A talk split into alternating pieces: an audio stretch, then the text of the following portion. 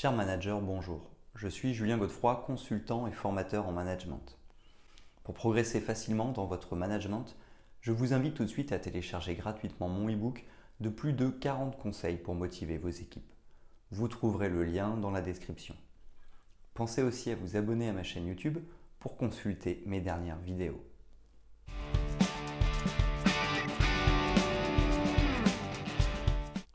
La prise de décision en groupe est un processus utilisé par de nombreuses entreprises et organisations.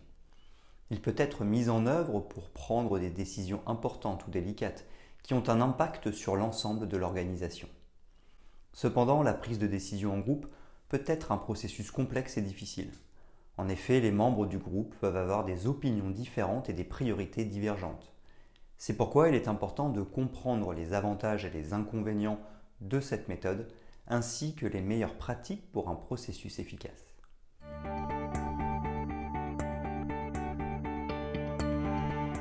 Les avantages de la prise de décision en groupe. Cette méthode présente plusieurs avantages. Tout d'abord, elle permet de tirer parti de la diversité des membres du groupe. Chaque personne apporte ses propres connaissances, compétences et expériences à la table. Ceci peut aider à améliorer la qualité de la décision prise. De plus, le processus de prise de décision en groupe peut aider à construire une meilleure compréhension et une meilleure communication entre les membres de l'équipe. Le groupe peut apprendre à connaître les points de vue des autres et à travailler ensemble pour trouver des solutions optimales. Enfin, un autre avantage de la prise de décision en groupe est qu'elle peut conduire à une plus grande satisfaction des membres de l'équipe. En effet, lorsque les collaborateurs ont l'occasion de participer au processus de prise de décision, ils se révèlent plus investis dans le résultat final. Cela peut également aider à renforcer la cohésion et la motivation de l'équipe.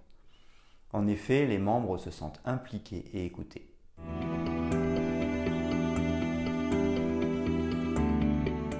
Les inconvénients de cette méthode. Malgré les avantages de la prise de décision en groupe, il existe également des inconvénients à prendre en compte. Tout d'abord, ce processus peut être plus lent et plus coûteux que la prise de décision individuelle. Ce n'est pas forcément le cas, mais cela peut. En effet, les membres du groupe doivent consacrer du temps à discuter des options, à écouter les points de vue des autres et à arriver à un consensus. De plus, il peut être difficile de parvenir à un consensus, surtout si les membres de l'équipe ont des opinions différentes ou des priorités divergentes. Si le groupe ne parvient pas à parvenir à un consensus, cela peut retarder le processus de prise de décision. Par conséquent, cela pourrait entraîner des coûts supplémentaires. Enfin, un autre inconvénient de la prise de décision en groupe est que cela peut entraîner une conformité de groupe. En effet, les membres du groupe peuvent être influencés par les opinions des autres. C'est pourquoi ils peuvent avoir tendance à suivre la foule plutôt que de prendre des décisions basées sur des faits ou des preuves. Par conséquent, cela peut conduire à des décisions médiocres ou erronées. Les membres du groupe doivent donc être critiques ou tenir compte de toutes les informations disponibles.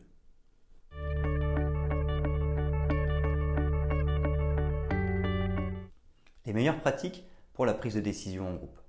Pour tirer le meilleur parti de cette méthode, il est important de suivre certaines pratiques. Tout d'abord, il est important de définir clairement l'objectif de la prise de décision. Cela peut aider à orienter la discussion et à maintenir le groupe sur la bonne voie. Il est également important de s'assurer que tous les membres du groupe ont accès à toutes les informations pertinentes. Cela permettra à chaque membre de prendre une décision éclairée. Outre cela, il est important d'établir des règles pour la prise de décision en groupe. Cela peut inclure des règles sur la façon dont les membres peuvent exprimer leurs opinions, comment les décisions seront prises et comment le groupe fera face à un désaccord. Il est également important d'encourager la participation de tous les membres du groupe. Pour cela, le manager ou l'animateur peuvent donner la parole à ceux qui sont moins bavards. Ils éviteront donc de donner trop de poids aux membres les plus bavards. Ensuite, une autre pratique importante consiste à utiliser des techniques éprouvées, telles que le consensus, la majorité simple ou qualifiée. Ces techniques peuvent aider à garantir que toutes les voix sont entendues. De cette manière, le groupe peut parvenir à une décision efficace. Enfin, il est également important de suivre le processus de prise de décision en groupe avec une évaluation et une rétroaction. Cela peut aider à identifier les problèmes et les améliorations potentielles. Ce processus n'en sera que meilleur à l'avenir.